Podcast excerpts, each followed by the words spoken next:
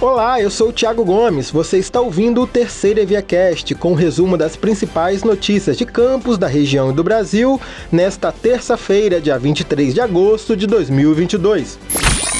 A Secretaria de Saúde de Campos confirmou mais um caso de varíola dos macacos. Com isso, já são três residentes no município infectados pela doença.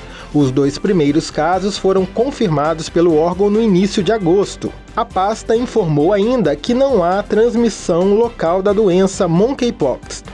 Todos os pacientes têm histórico de viagens.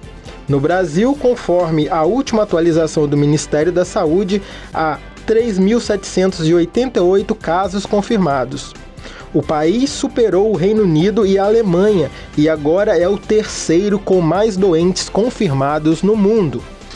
Também, de acordo com a Secretaria de Saúde de Campos, dos três casos suspeitos em investigação no município, todos estão em isolamento domiciliar após passarem por atendimento ambulatorial.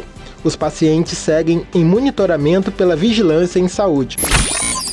A segunda fase da Operação Falso Positivo, que foi deflagrada na manhã desta terça-feira pela Polícia Federal em Campos dos Goitacazes, cumpriu mandados da Justiça Federal para o sequestro de veículos e bloqueio de ativos financeiros nas contas bancárias dos indiciados, que são pais e alunos da Faculdade de Medicina de Campos, cuja justiça investiga supostas fraudes para obtenção de bolsas na instituição de ensino.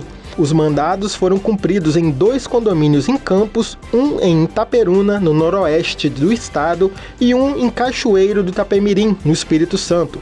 Foram apreendidos quatro carros na ação, dois em Campos, um em Itaperuna e um em Cachoeiro. Segundo a apuração da PF, um dos carros apreendidos foi comprado à vista por um estudante pela bagatela de 100 mil reais.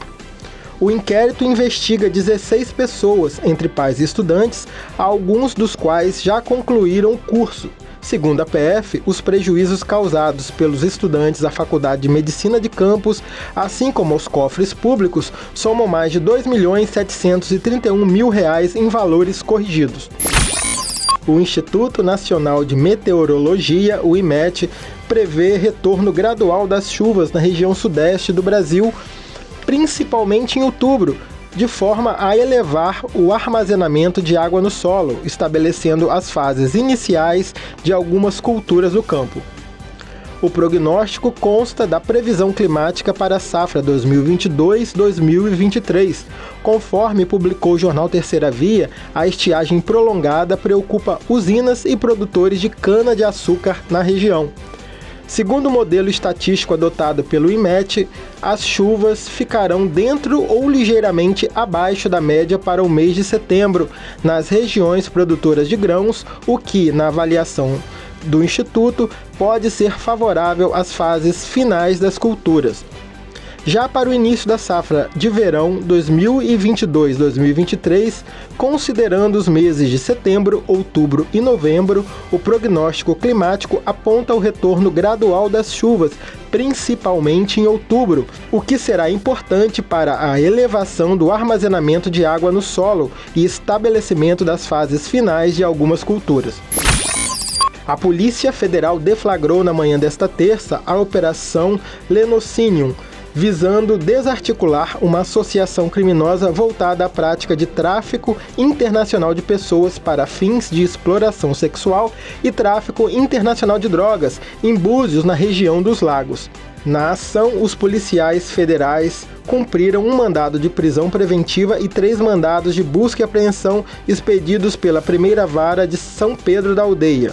A quadrilha foi descoberta pela Polícia Federal depois que uma vítima que havia aceitado ir para a Itália com a promessa de emprego conseguiu fugir ao se ver mantida em cárcere e explorada sexualmente na cidade de Búzios, ela foi arregimentada por uma agenciadora e levada para a Itália com todas as despesas pagas, inclusive as taxas de emissão de passaporte na PF e passagem aérea. Só que ao chegar à Europa, ela descobriu que tinha caído nas mãos de uma quadrilha de tráfico internacional de pessoas. A partir das 10 da manhã desta quarta-feira, dia 24, o contribuinte que entregou a declaração do imposto de renda pessoa física até o fim de maio poderá consultar o quarto dos cinco lotes de restituição de 2022. O lote também contempla restituições residuais de anos anteriores. Ao todo, mais de 4 milhões 462 mil contribuintes receberão cerca de 6 bilhões de reais.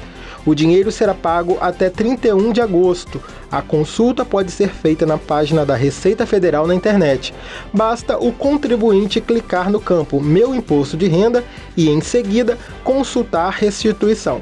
A consulta também pode ser feita pelo aplicativo Meu Imposto de Renda, disponível para os smartphones dos sistemas Android e iOS.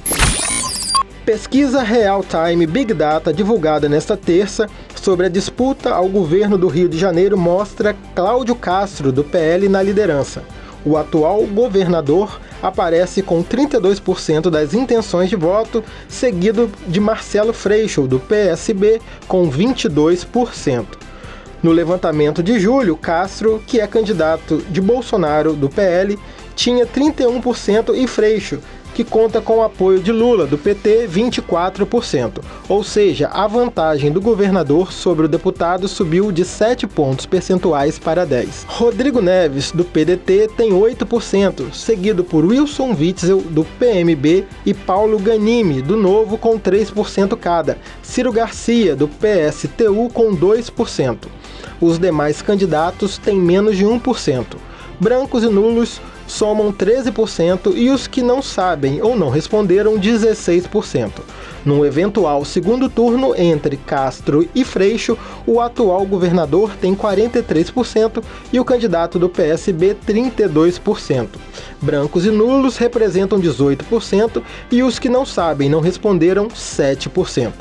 Foram ouvidos 2 mil eleitores em todo o Rio de Janeiro entre o dia 20 e o dia 22. A margem de erro é de 3 pontos percentuais para mais ou para menos. A pesquisa foi encomendada pela Record TV e registrada no TSE sob o número RJ 06275-2022. O Ministério Público Eleitoral pediu a impugnação de registro de sete candidaturas nesta terça-feira. Uma delas é a de Gladson Acácio dos Santos, ficou conhecido como o faraó dos bitcoins, que é candidato a deputado federal. Isso mesmo.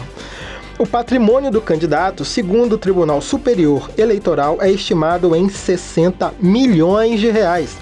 Gladson foi preso em agosto de 2021. Houve ainda outros dois mandados de prisão contra ele, sendo um como mandante de um assassinato e outro pela tentativa do crime. Segundo as investigações, Gladson se aliou a Ricardo Rodrigues Gomes, o piloto, um comparsa de, do traficante Pablo Escobar. Juntos, são responsáveis por fraudes bilionárias no Brasil e no exterior, conforme afirma a Polícia Federal. O Ministério Público Eleitoral questionou e pediu a impugnação do registro da candidatura de outros seis candidatos. Os pedidos foram feitos com base na Lei da Ficha Limpa e também na Constituição Federal. Entre eles estão o ex-senador e ex-prefeito de Nova Iguaçu, Lindbergh Faria, e o ex-prefeito de Volta Redonda, Samuca Silva.